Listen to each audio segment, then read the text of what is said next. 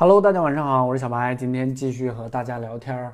虽然呢，我不想把我过多的私生活呢放到这个我的公众号里边，因为毕竟有这么多小伙伴呢是因为科技类，或者说我评测一些东西才这个关注我。但是今天这个事儿实在是让我特别的难过，并不是气愤啊，在这儿再更正一下，是难过。呃，就是现在的这个形式主义。啊，今天一件非常不好的事情就是我的论文答辩没有过。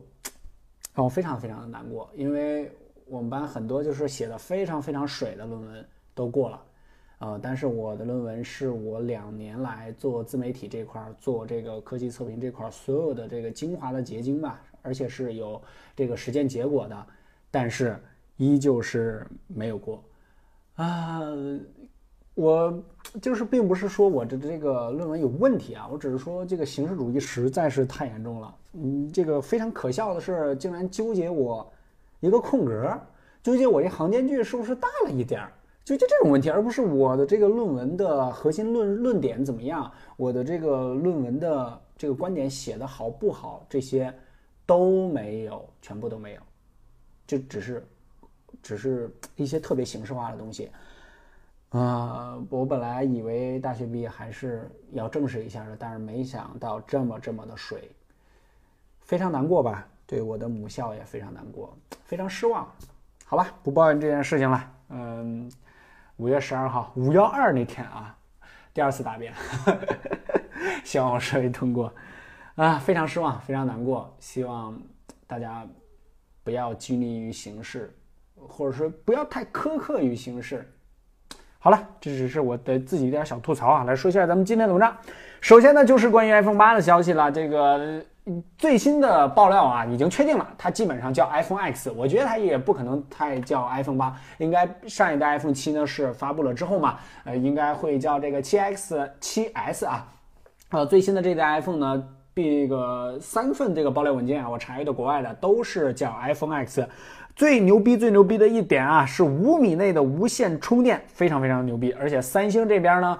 这边是 iPhone 八嘛，一直这个泄露是吧？然后三星这边也是宣布了 Note 八的计划。Note 八呢这边是并不会停产，双旗舰的策略呢依旧会走。去年那个 Note 七呢真的是阴沟里翻船啊，非常非常的可惜。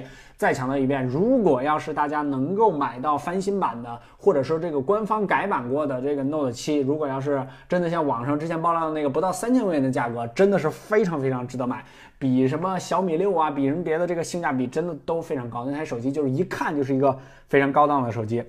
啊，还有就是小米六的首轮现货秒空啊，这个也是想都不用想的吧？这个这个大家肯定以为我今天语音一开始要说这件事情，但是并没有，因为我知道基本是买不到的啊。我这边呢也是想想办法，看看通过别的渠道能不能买到，最后买到再说。最高呢加价到了八百块钱啊，这个相对于小米这个系列的旗舰来说也是非常多的。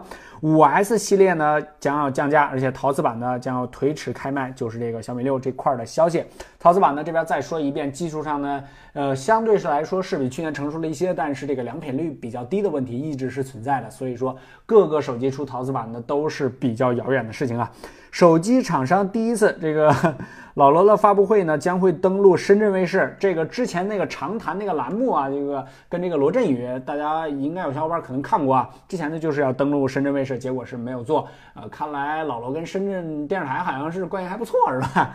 总而言之，老罗这场发布会呢是万千关注。好了，今天就先跟大家聊到这儿，大家晚安，早点休息吧。知晓白听文章点赞点广就可以了。晚安，拜拜。